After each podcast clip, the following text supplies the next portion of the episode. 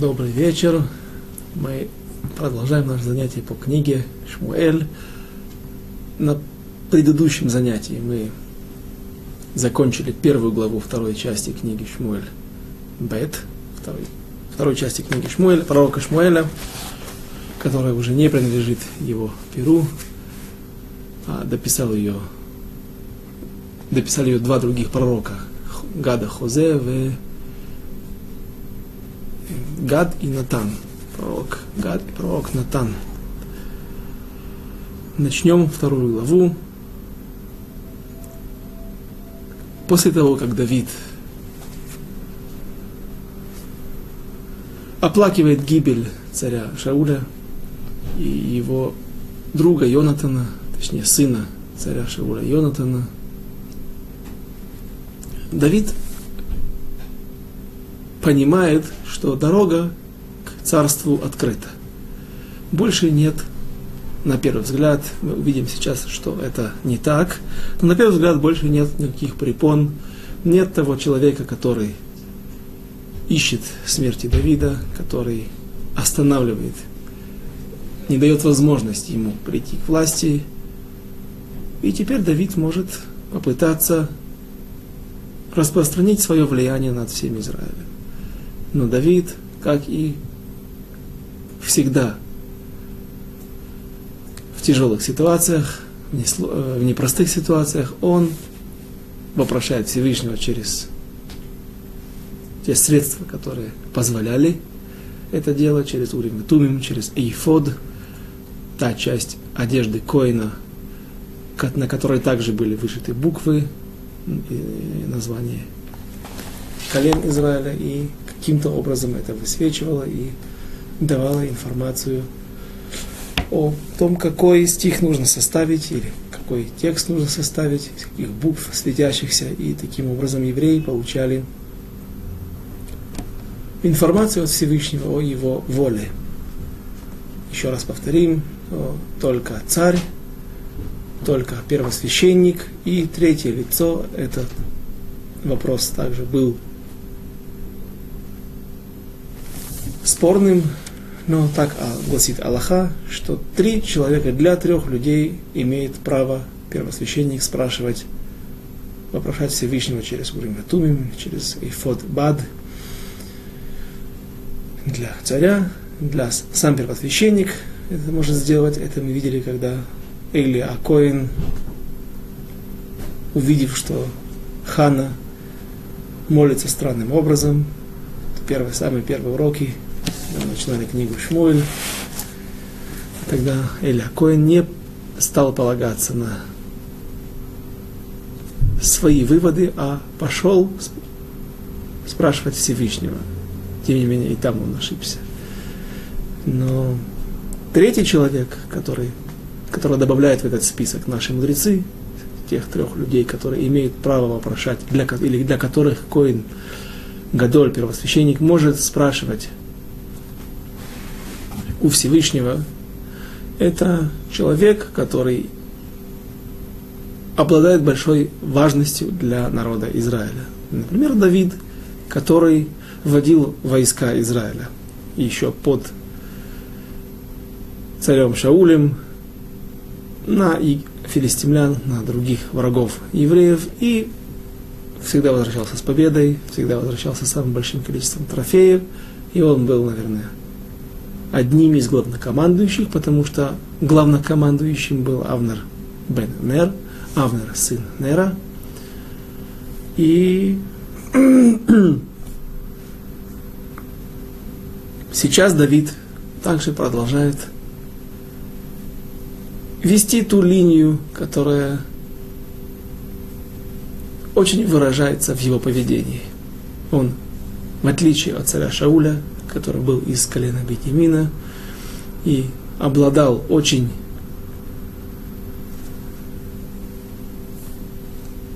очень высоким уровнем, очень высоким уровнем веры во Всевышнего, веры, не веры, а точнее битахон, уверенности в том, что все будет хорошо или да, что бы ни случилось, это от Всевышнего, и поэтому он практически никогда не спрашивал не обращался ко Всевышнему через вот такие средства связи.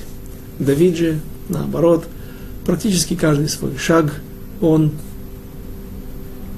делает только после вопрошания. С этого и начинается вторая глава. И было, после этого попросил, извините, ну, обычно что говорите, Ваиги Ахарейхен, Ваишаль Давид Баашем Лемор, Аэле, Баахат Аре Иуда, Вайомер Ашем Илав Але, Вайомер Давид Ана Але, Вайомер Хеврона.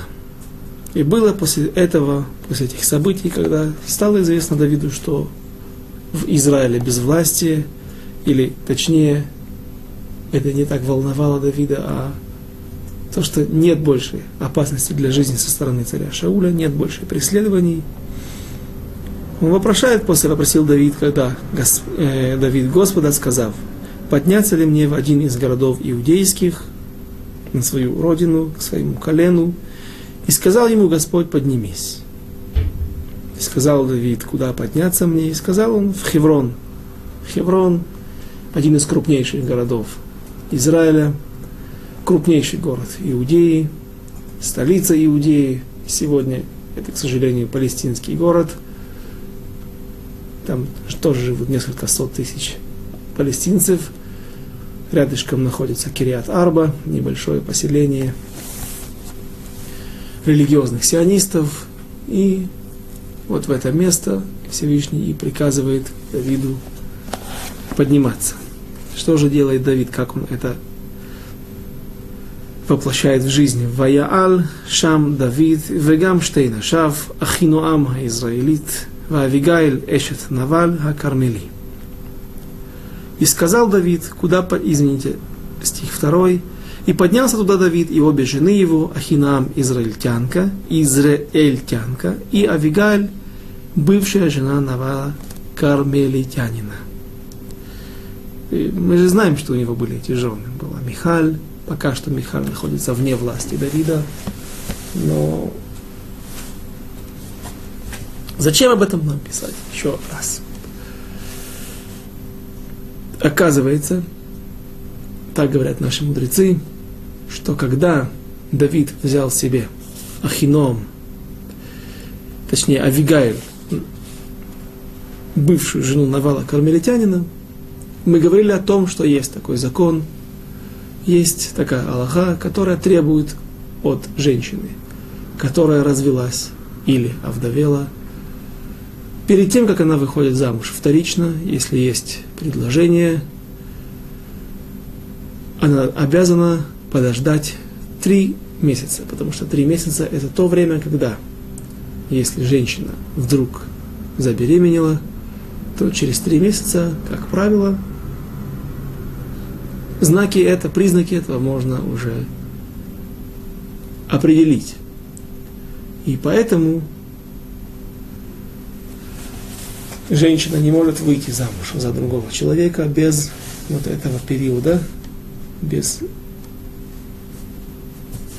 этого перерыва, потому что если, например, как в нашей ситуации Давид, будущий царь, и от этой женщины рождает, э, рождается сын, так этот сын, он может быть претендентом на престол. И если не был выдержан этот отрывок, это, это, э, это время, этот период, то тогда есть сомнение, что ребенок этот не его, а тогда нет никаких прав у Давида на не, не у Давида, а у этого ребенка на никаких претензий на престол. И масса вещей могут быть, масса проблем могут возникнуть в такой ситуации. Наслед, когда делят наследство и так далее. И несмотря на то, что Давид, безусловно, выдержал эти три месяца, выдержал этот период для того, чтобы поступить в соответствии с Аллахой, все же были лейцаны Адор, люди легкомысленные, те люди, которые высмеивают все, ставят под вопрос все на свете, и они говорили, что ребенок, который родился у Давида от этой женщины, от жены Наваля, кармелитянина, он от Авигаэль, которая была пророчица, одна из восьми пророчиц народа Израиля, это не его ребенок. Что сделал Всевышний?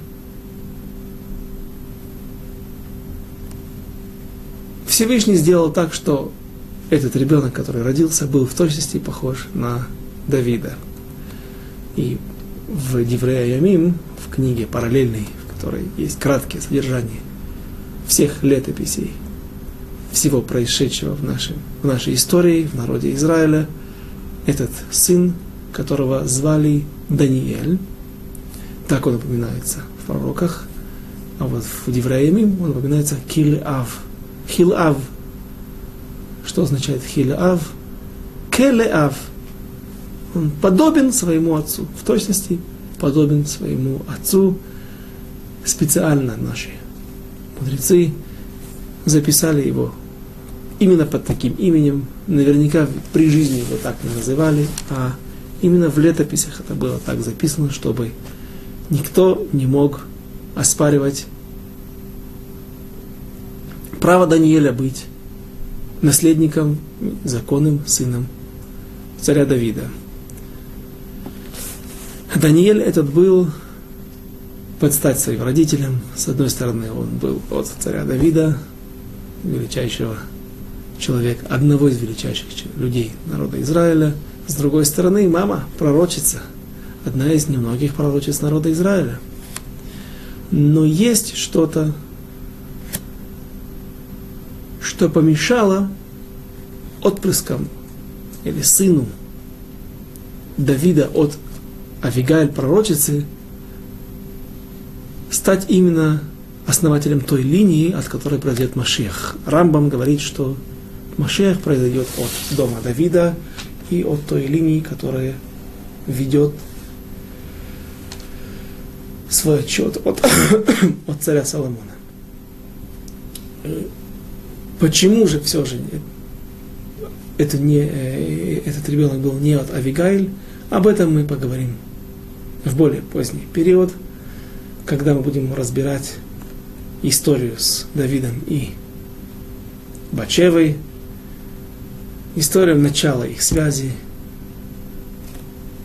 как был рожден первый сын, который умер, после этого рождается царь Соломон, будущий царь Соломон, о том, как Авигаль, дум, Батше, извините, Батшева хотела просить Давида, чтобы он ее развел, чтобы развелся с ней, потому что она боялась, она думала, что Всевышний не хочет, чтобы их связь оставалась в силе.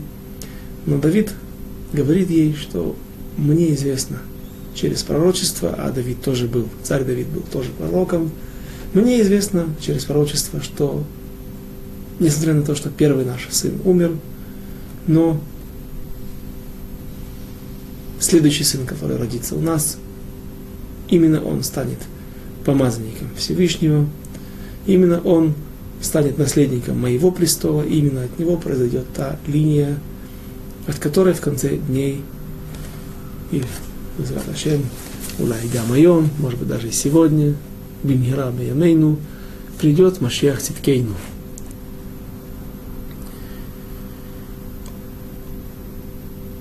Даниэль этот не участвовал в распрях между сыновьями царя Давида, которые пытались убивать друг друга. Были случаи, все это тоже мы будем разбирать позже. Но мы видим, что все, многие из них пытались бороться за право наследовать престол царя Давида. Даниэль не упоминается в, в этих интригах, и наши комментаторы предполагают два варианта ответа на этот вопрос. Почему же Даниэль нигде не упоминается? Даниэль этот был большой мудрец Торы. И говорят, что он просто, ему, его не интересовала политика, его не интересовала власть, не интересовал, не интересовал почет. Он сидел в Бейт-Мидраше, сидел и учился – по другому мнению говорят, что возможно, возможно, он просто умер, и поэтому не успел войти в этот период, когда все сыновья стали драться друг между другом, друг с другом. Продолжим дальше стих четвертый.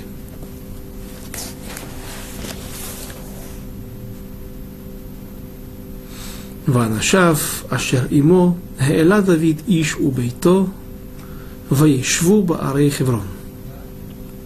И людей, что были с ним, привел Давид, каждого с семейством его, и поселили, поселились они в городах хевронских. Почему Давид делает, поступает именно так? Не селит всех в городе Хевроне, вокруг себя, создает какой-то свой квартал, который в будущем перерастет в какую-то крепость, цитадель, место, которое является оплотом царя Давида, его группировки, его политической партии, группа его поддержки.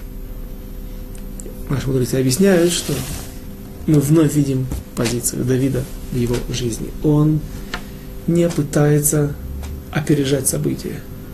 Он не пытается, как говорят, мудрецы приводят машаль, притчу, когда человек, видя, что поезд начинает тянуть, точнее паровоз начинает, начинает тянуть массу вагонов тяжело в гору, и скорость уменьшается, он пробуждается чувство, что он должен помочь несчастному паровозу, который так тяжело работает, пыхтит, выбрасывает огромные клубы, огромное количество дыма, и он спускается и пытается подталкивать, подталкивает, и всю гору, весь этот, весь этот наклон – и он думает, искренне верит в то, что он помогает паровозу.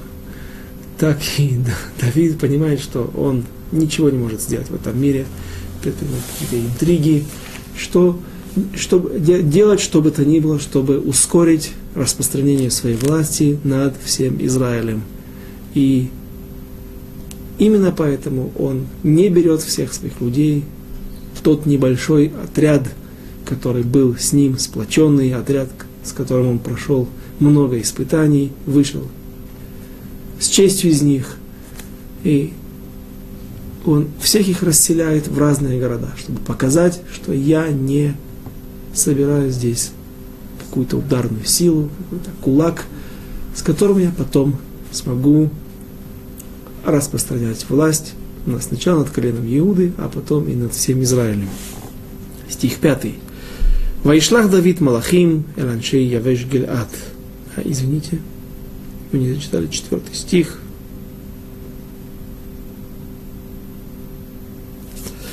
Воево Аншей Иуда Ваим Шеху Шам Эт Давид Лемелех Ал Бейт Иуда Ваягиду Ле Давид Леймор Аншей Явеш Гильад, Ашер Кавру Эт Шауль.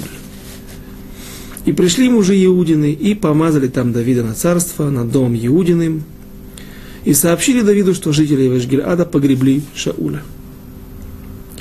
Царь Давид, этот стих состоит из двух частей, которые также требуют объяснения. Царь Давид был помазан на престол над коленом Иуды.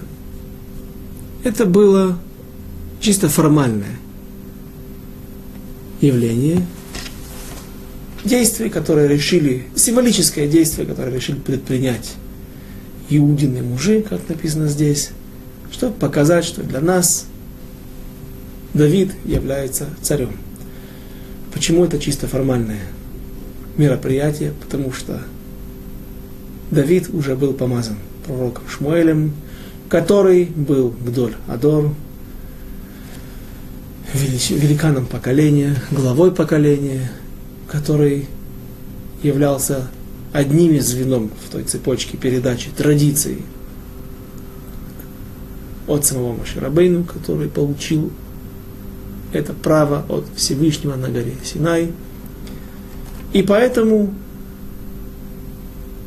не может никто сделать какое-то дополнительное помазание, оно ничего не может добавить царь Давид помазан над всем народом Израиля. Но пока что время не пришло. Так считает Давид. Почему колено Иуды хочет, э, пытается сделать такой жест, такой поступок в пику всему Израилю? Еще в книге Шафтим уже замечают комментаторы раскол между Израилем на Израиль. Весь Израиль состоял из колен. Но колено Иуды, которое также часто перечисляло, к которому причислялись и представители колена Шимона. Дело в том, что колено Шимона потеряло право иметь удел в земле Израиля. За то, что глава колена Шимона на глазах у всех очень дерзко поступает. История, которая описана в Хумаше, когда Пинхас пробивает лидера колена Шимона вместе с его любовницей. Так вот за этот поступок Всевышний отнял право у Шимона иметь удел в земле Израиля. И написано в книге Иошуа, что когда иудеи, получив свой надел в земле Израиля, собираются с войной, идти с войной на кнаанейские народы и на, филистимлян, которые жили. Потому что вся, практически вся земля, Плиш, Эрец Плештим, она также принадлежит колену Иуды. И они говорят, идя на войну, сказал Иуда своему брату Шимону, идемте вместе с нами, поможете нам воевать, мы дадим вам право жить в наших землях, где-то же вам нужно жить. И так и было. Иудеи вместе с коленом Шимона захватывают весь Негев, всю ту территорию, которая сегодня называется Иуда, Иудея со столицей в Шевроне, окрестные территории на юге, то есть Бершева и до сектора Газа. Все многие, многие сегодня поймут лучше именно такие координаты. И вот там поселяется колено Шимона. Говорит Раши, что со временем, уже во времена царя Шауля, а прошло с времен захвата земли Израиля около 400 лет, чуть меньше, чем 400 лет, 369 лет простоял храм в Шило, храм Мешкан в Шило, 11 лет он был в Гило, в Гило, в Нове, Гильгаль, но были какие-то промежуточные стоянки по несколько лет. Ну, в общем, около 400 лет евреи живут в земле Израиля, и уже становится тесно. Колено Иуда разрастается, которое было самым многочисленным по населению, по составу, и начинаются распри между иудеями и коленом Шимона. Они требуют э, освободить территорию. Мы вам дали во, во временное пользование нашей земли. Теперь, теперь нужно, нужно что-то делать, нужно как-то решать этот вопрос. Во времена правления царя Шауля иудеи не очень могли поднять голову против Шимона, потому что наверняка они не имели никаких протекций при дворе царя Шауля, а наоборот. А вот с приходом царя Давида к власти ситуация изменяется. Так говорит Раши.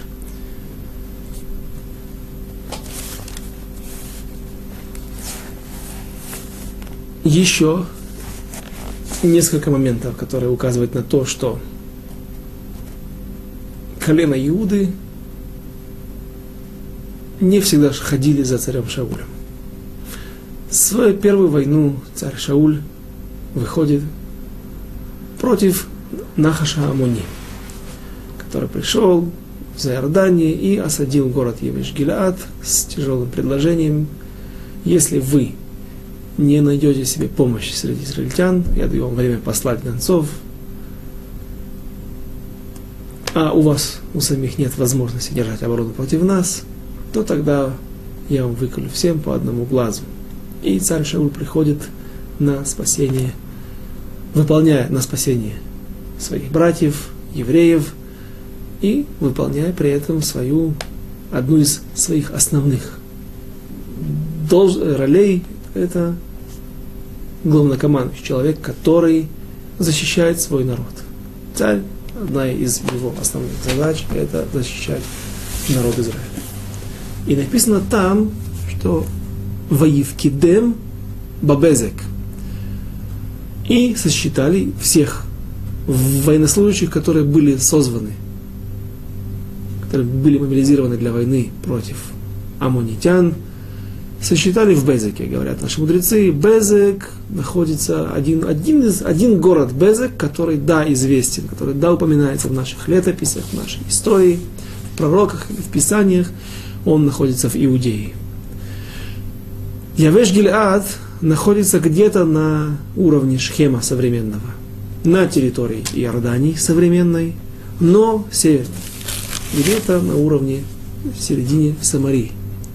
Зачем нужно было созывать всех солдат именно в город Безек, чтобы все сошлись, э, большая часть народа Израиля, который живет на севере, севернее Иудеи, чтобы все спускались на юг.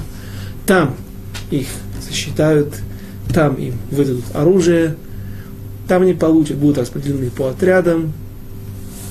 И после этого они поднимаются наверх, на юг, на север, извините, чтобы вступить в бой на войну с, с амунитянами. Поэтому говорят наши мудрецы, что безек – это также слово синоним черепка. В каждом доме в те древние времена, когда, наверное, вряд ли пользовались металлическими предметами быта, или металл был очень дорогой, а основной основной, основная, основной материал, который использовался для произведения посуд, посуды, это был глина. И в доме было много глиняных сосудов, и, соответственно, в каждом доме много было где-то в хозяйстве и разбитых черепков. Поэтому каждому было легко принять, принести с собой черепок. И при, когда он приходил на приземной пункт, он сдавал черепок, и таким образом считали, может быть, там было написано его имя, адрес и таким образом была составлена общая картина, сколько же военнослужащих есть на этой, пришли на эту войну. И вот первый раз, когда, а, а, а значит, почему именно таким странным образом нужно делать, извините, мне показалось, нужно, конечно же, упомянуть, по причине того, что нельзя считать евреев. Даже сегодня, когда считают миньян, нужно 10 человек для того, чтобы начать молитву, себя считают, считалочки различные, поговорки, уищия, эс, амеха, уарах, эс, нахласеха, нужно знать, какое слово соответствует какому числу. И поэтому, когда мы пытаемся, или мы, мы должны сосчитать кого-то, нужно сделать это посредством чего-то. Например, при, каждый приносит черепок. Сегодня, когда есть комиссии, которые считают количество евреев в народе, в земле Израиля, в государстве Израиля. Говорят, что поскольку вся информация проходит через компьютеры, ну, этого достаточно, это называется, это считается как какое-то средство, посредством чего мы делаем счет. То есть это не поголовный счет, который запрещает нам Тора. И вот когда их сосчитали в безеке или, или безеками, черепками от глиняных сосудов, оказалось, что пришло, если не ошибаюсь, 300 тысяч от, Иу, э, от всего Израиля и 30 тысяч от колена Иуды. Непонятно, почему иудеи перечисляются отдельно.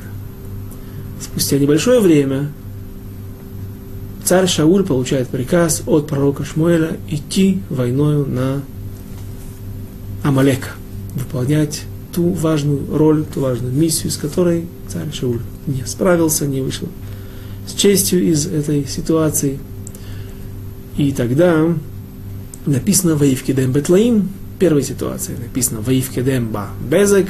Если Безек, хоть такое название географическое существует, и то мудрецы отказываются от, этого, от этой версии, большинство комментаторов, то Тлаим уж точно такого места нет. И сосчитал он их Батлаим, что такое Тале? Тале это ягненок, маленький ягненок.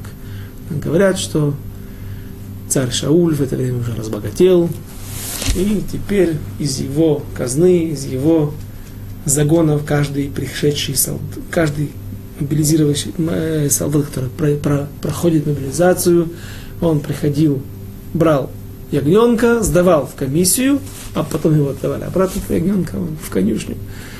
В конюшню. И таким образом вновь создавалась ситуация, могли посчитать, сколько же евреев пришло на войну.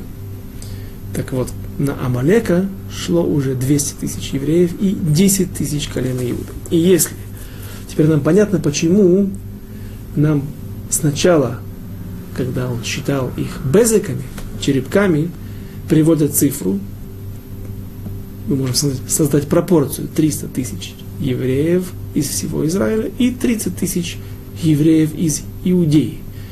То есть один к десяти. Теперь же пришло, когда 200 тысяч. Чего мы ждем, если есть 200 тысяч от всего Израиля? Что должно быть 20 тысяч от колена Иуды. Что мы видим? Говорит, говорят комментаторы, 10 тысяч. Колено Иуды демонстрировало, что они не согласны с позицией царя Шауля, не позицией жизни, а вообще с тем фактом, что царь Шауль правит народом Израиля. Откуда происходило это несогласие? Все тот же стих Ло Ясур Шевет Миуда. Когда Яков перед смертью в, недельной, в главе Ваихи благословляет Иуду, говоря ему напутствие Ло Ясур Шевет Миуда. Да не будет отстранен скипетр, да не отстранится скипетр признак царской власти от колена Иуды, от Иуды. И они утверждали, что наше право у нас есть гегемония, приоритет на то, что из нас, из нашего колена должны быть выйти цари израильские. Пойдем дальше. Вторая часть стиха. и сообщили Давиду, что жители Явеш-Гильада погребли Шауля. Что бы мы могли ожидать от этой ситуации, что царь Давид, может быть, хочет отомстить этим людям. Но, но мы видим благородство и величие души царя Давида. Стих 5. «Ваишла Давид Малахим, Эль Аншей Явеш Гильад, Вайомер Алейхим, Брухим Атем Лашем, Ашер Аситем, Ахесет Азе, им Адонейхем, им Шауль, ватигберу ото.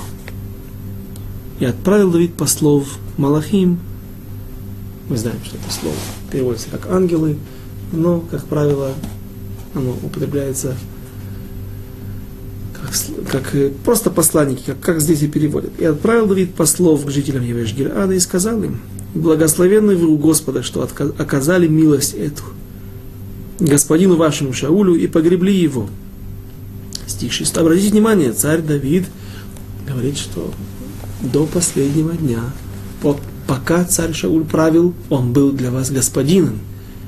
Мы видим, что и Давид признавал это. Стих 6, продолжение письма. Веата יעש השם עמכם חסד ואמת, וגם אנוכי אעשה איתכם הטובה הזאת אשר עשיתם הדבר הזה. А теперь да окажет Господь вам милость, Он благословляет их и верность,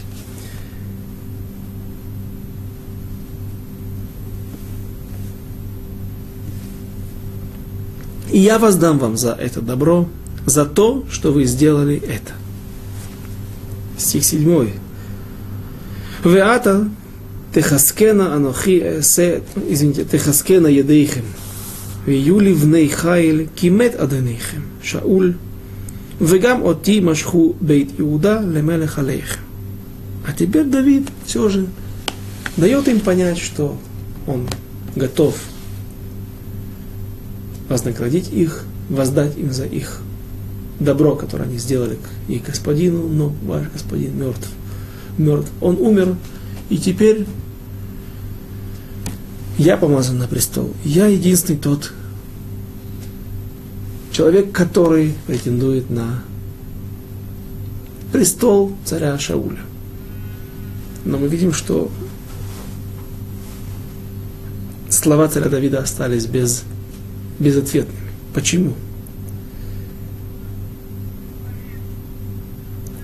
Стих 8. Веавнер бен Нер שר צבא אשר לשאול, לקח את איש בושת בן שאול, ויעבירהו מחניים. Но Авнер, сын Нера, военачальник Шауля, взял Ишбошета, сына Шауля, и повел его в Маханаим. Маханаим – это не только современная организация, религиозная организация, которая выпускает много хороших религиозных книг на русском языке. а, это прежде всего город, город, который известен еще с времен Хумаша. И там туда переводит Авнер, сын Нера, одного из сыновей Шауля, последнего из сыновей Шауля, которого звали Иш Бошит.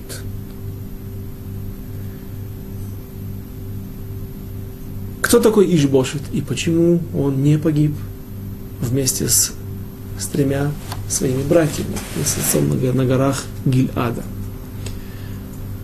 Говорят вновь несколько предположений, что, возможно, он был просто на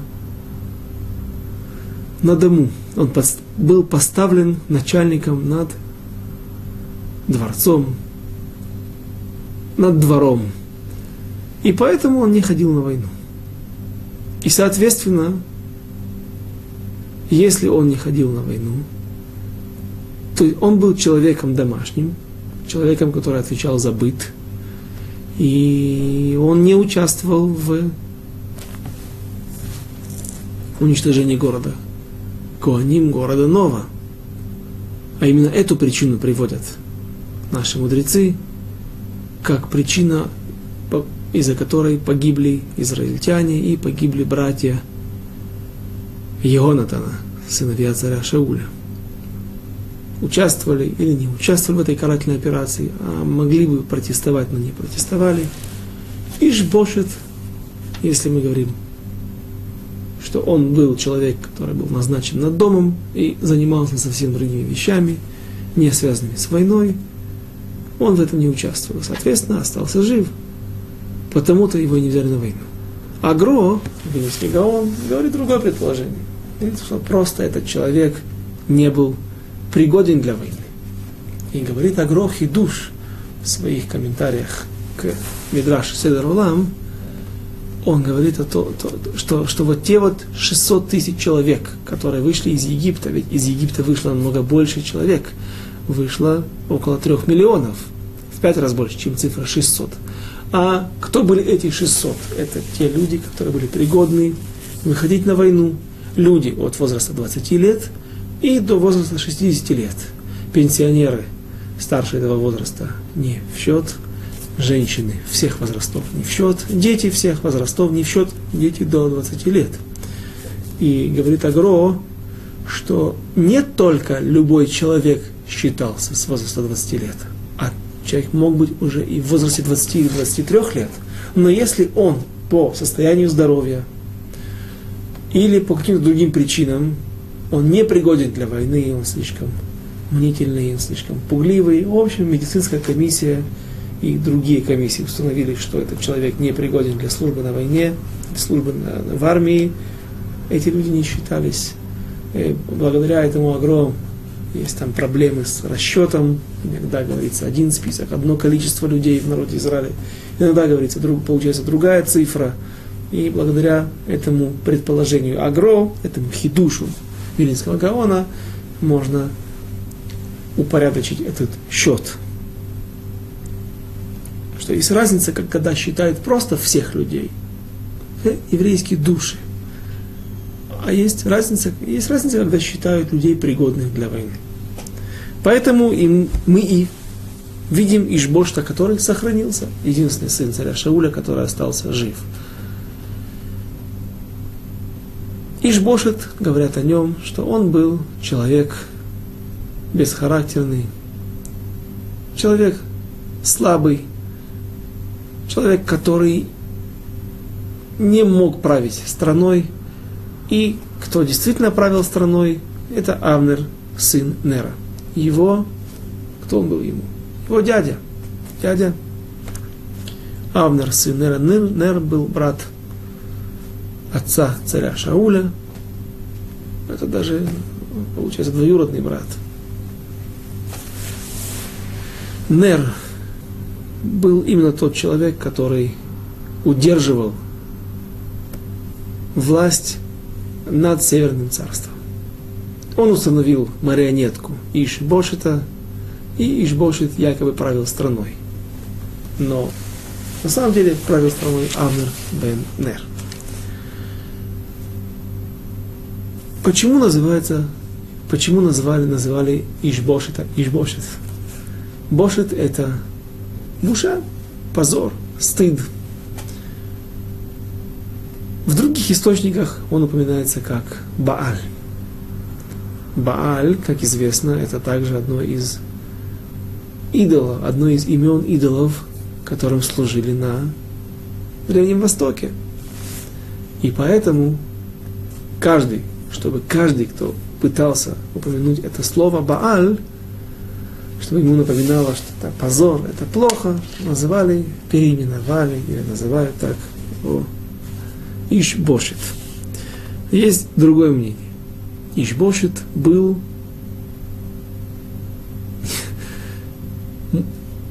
Ребе, Ребе Шель Давид, царь Давид, когда у него были сложные вопросы, он обращался к Ишбошиту. И создается интересная ситуация, возникает интересная ситуация, когда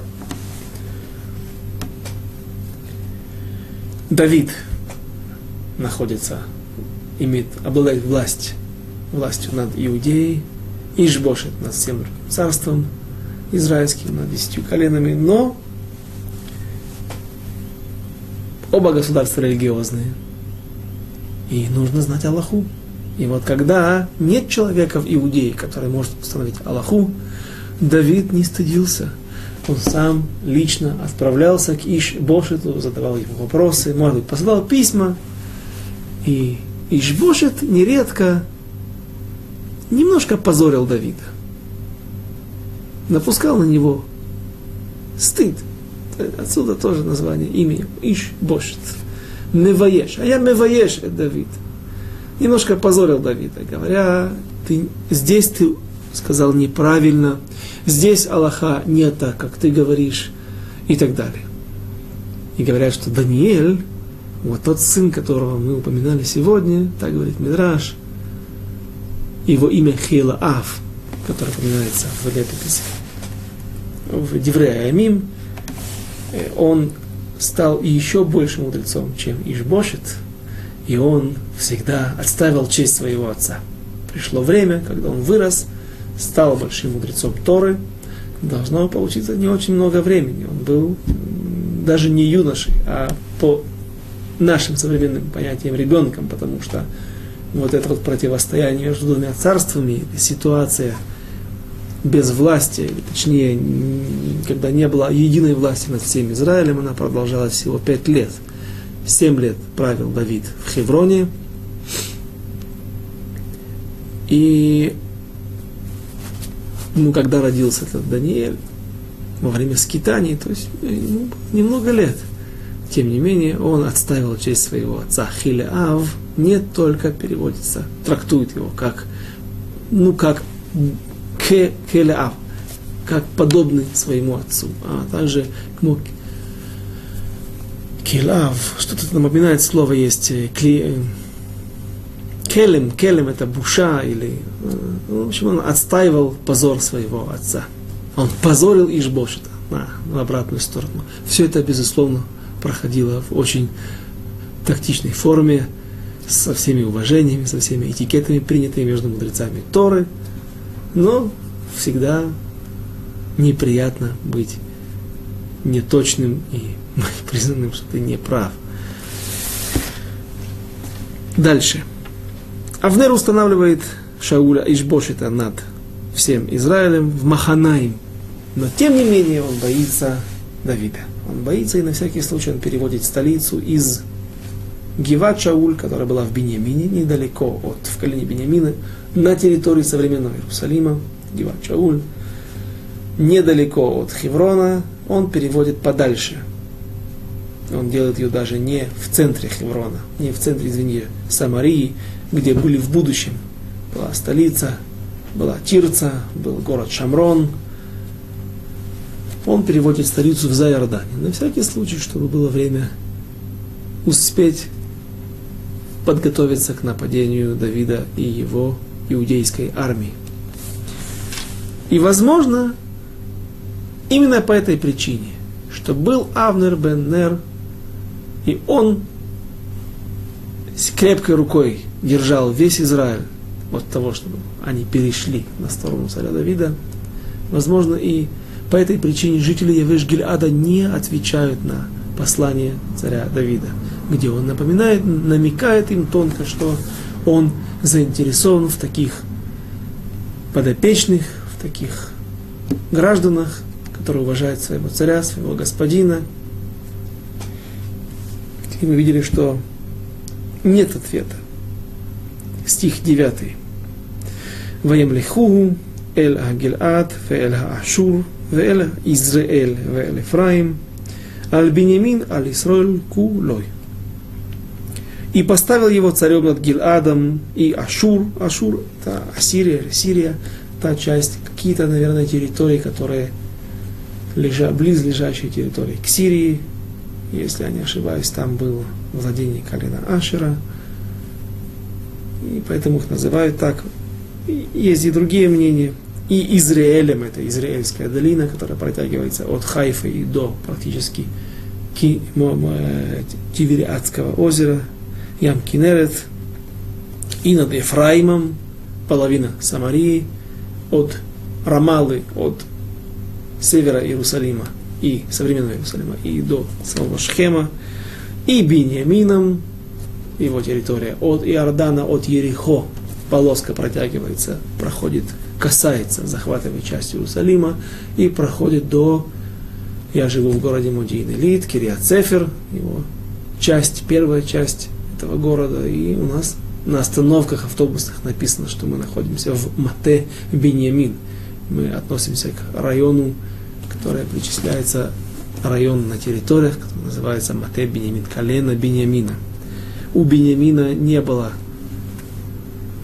его территория не доходила до Средиземного моря, а заканчивалась где-то там вот в районе Модиина современного и Модиин Элита, гор Модииновских. И над всем Израилем, заканчивает послуг. Над этим, над этим, над этим и над всем Израилем.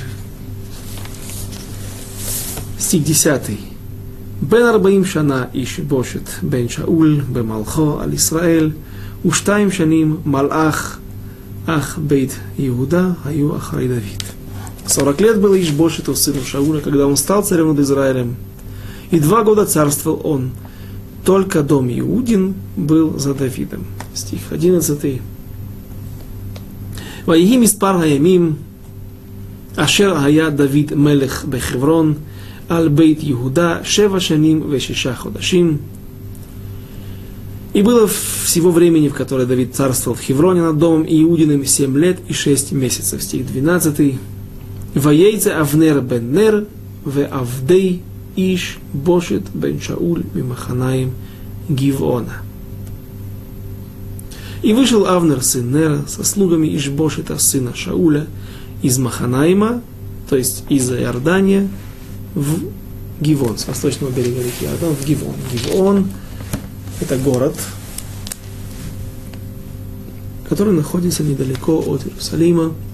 Сегодня это арабская деревня Джеба, подобное название, похожее название.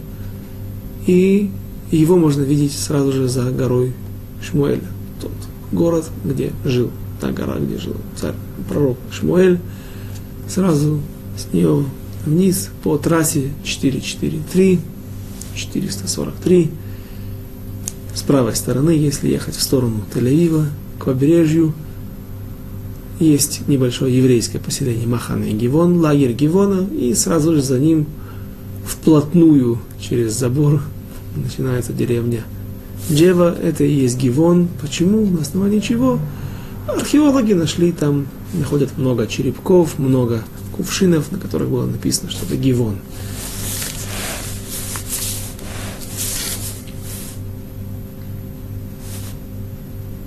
И вот отряд приходит туда. Почему? Там была, была бреха, было, был бассейн. И туда же пришли и войска от колена Иуды. Ваяйца, еще раз, стих 12. Ваяйца Авнер бен Нер вавдей иш бошит бен Шауль мимаханаем гивона. Ваяав бен Цруя вавдей Давид яцу ваевгишум ал брехат гивон яхдав ваешву эйле ал бреха мизе вейле ал бреха мизе. В этой джебе, в этом гивоне древнем и сегодня есть известная бреха, известный известный колодец, который глубиной в несколько десятков метров, шириной в 11 метров. По краю идет лентой, спускается вниз. Спускаются ступеньки. И это, это, это, этот резервуар использовался как бассейн для воды, для сбора дождевой воды в сезон дождей, и оттуда жители Гивона черпали воду для личных нужд.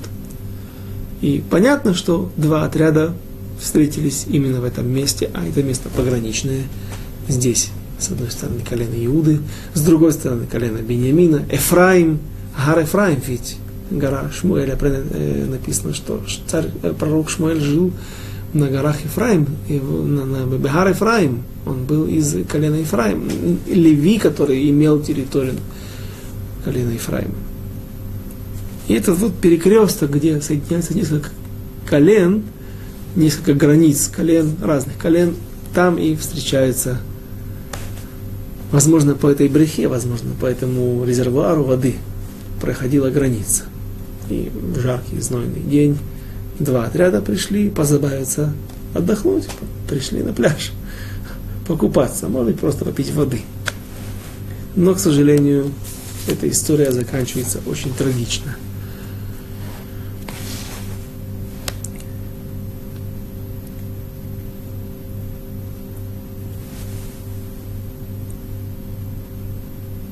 Та ли это бреха, тот ли этот водоем, который находится там сегодня –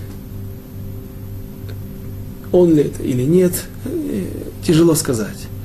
Когда я пошел в одно из заведений археологических, а, какой-то архив, связанный с археологией земли Израиля, и попытался найти Брехат Гивон, этот бассейн в Гивоне, то сразу же я нашел фотографию этого бассейна, Придя в Койль, я обратился к Рошкойлю, показал ему, что есть такая находка. Он сказал, смотри, что здесь произошло. Мы это начнем вскоре. Здесь произошел бой между, между 24 юношами, который закончился очень трагично, и последствия его были еще более трагическими. Он говорит, как могли здесь расположиться 24 человека, то есть 12 пар, которые вступили в сражение, в единоборство. Ведь место там всего, диаметр этого цилиндрически уходящего в землю колодца 11 метров. Даже если они спустились вниз, там было немного воды. Как они могли там расположиться для боя? Радак пишет, что это вообще был не такой бассейн, стационарный, высеченный в скале в известняке бассейн. Кстати, такой бассейн, кто-то мне сказал, он также видел во время экскурсии в город Мегидо на севере страны. В Израильской долине есть древний центр Мегидо, очень укрепленный город в прошлом, и там также есть точно такое же сооружение. То есть это вещи очень известные в народе Израиля или в земле Израиля. Так Рада говорит, что просто здесь был какой-то источник, ручей, родник. И сделали из кирпичей, сделали дамбу из земли, какую-то насыпь. И была искусственная бреха, искусственный водоем. Может быть и так. Но на что я обратил внимание, что нигде не написано, что они бились в воде написано, что перешли одни друг к другу. И не нужно было им спускаться, они могли сидеть с двух краев этого водоема, этого сооружения, с двух сторон, разбившись на два лагеря. И Авнер обратился к Йоаву, сыну Цруи, Яйцу нарым вейсахаку. Сейчас мы это прочтем. То есть таким образом, благодаря этой фотографии, которую я нашел, вдруг я обратил внимание, что буквально все считают, что бились в воде. Это добавляет сложности, это добавляет азарта, потому что другим более интересно смотреть, как люди будут, находясь по колено или по пояс в воде, вести себя. Так вот, не написано нигде, что они бились в воде, а написано, что перешла одна группа на сторону другой группе прочтем дальше. Вайомер Авнер эль Йоав Якуму нагане арим вайсахаку лифней лефанейну вайомер Йоав Якуму. В предыдущем стихе мы прочитали имя Йоав сын Цруя, Вейоав бен Цруя, Веавдей Давид, Яцу, Ваевгишум, Альбрихат, Кифон и Ахдав. Это впервые, когда мы встречаем Йоава, сына Цруи. Кто был этот человек? Это был племянник царя Давида. Тоже один из величайших мудрецов Торы в своем поколении во время Давида, один из величайших полководцев народа Израиля и один из величайших, тяжелейших людей, с которыми все время Давиду приходилось тяжело бороться. С одной стороны, они были преданные, они, три брата, Йоав, сын Цруи, Авишай, сын Цруи, и Асаэль, сын Цруи, три брата, три великих воина, три великих мудреца Торы, которые были оплотом власти царя Давида, но которых Давиду все время приходилось обуздывать. И это именно они были инициаторами убийства царя Шауля, когда они сидели в пещере, и вот царь Шауль, зайдя в пещеру и попав практически полностью в руки Давида и его людей, Давиду приходится как-то предпринимать какие-то очень резкие меры. А мы помним, что слово, которое употребляется там, Ваишасеф, то есть он буквально разорвал их, то есть сделал какой-то жест или какой-то... Как-то он дал понять, что не может, здесь нет никакого места для пререканий, никто не имеет права поднимать руку на помазанника Всевышнего. То же самое ему приходится делать с Авишаем, сыном Цруи, когда царь Давид, Давид еще тогда пробирается в стан царя Шауля, его войск, его охраны. И Авишай говорит, смотри, я ударю один раз, никто не услышит, копье войдет в тело, и выйдет из тела, и вонзится в землю. Никто, и царь Шауль не издаст ни вздоха, ни крика. Давиду приходится говорить, угрожать ему, для того, чтобы остановить его намерение – Говорит, я клянусь тебе, если ты прольешь его кровь, то я смешаю твою кровь с его кровью. То есть я убью тебя за это. То есть были масса плюсов у этих людей, но Давиду все время приходилось с ними тяжело. С этими людьми, с его тремя племянниками. Точнее, особенно с одним, с самым старшим сыном Цруи. А Цруя была сестра Давида – говорят, можно задать загадку, кто был папа Авишая, сына Цруи? Почему? Потому что обычно по отцу говорят, Цруевич. Нет, это, это, было его, это была его мама.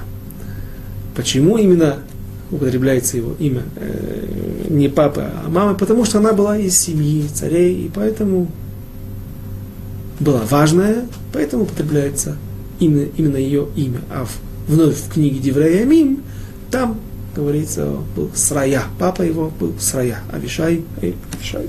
Йоав, Авишай, сыновья Срая. На этом мы остановимся, и Байзрат Ашем мы начнем наше следующее занятие с того боя, который произойдет единственное столкновение между Северным царством и коленом Иуды. Об этом Ашем в следующий раз. До свидания, до следующих встреч.